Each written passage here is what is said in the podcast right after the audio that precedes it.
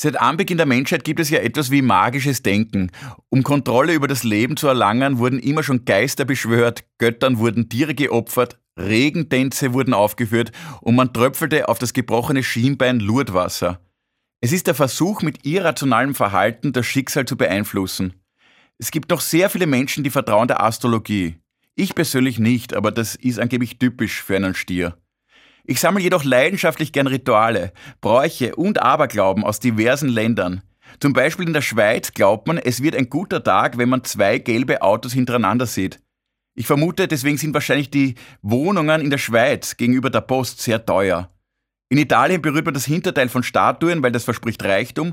Und in Nordindien sagt man, es erhöht die Fruchtbarkeit, wenn im Schlafzimmer neben dem Bett ein Elefant steht. Also falls Sie dort noch Platz haben, ist das vielleicht eine Überlegung wert. Es gibt weltweit Millionen solcher abergläubischen Rituale und vielleicht funktioniert ja auch eines wirklich. Leider wissen wir nicht welches. Ich mag aber das Irrationale bei uns Menschen. Ein Bekannter von mir ist Wissenschaftler und bekennender Atheist, aber zu gewissen Anlässen trägt er immer noch eine Glücksunterhose. Und wie man einmal den Physiknobelpreisträger Niels Bohr gefragt hat, warum er ein Hufeisen an der Haustür befestigt hat, ob er wirklich daran glaubt, da hat er dann geantwortet, nein, aber es hilft auch denen, die nicht dran glauben.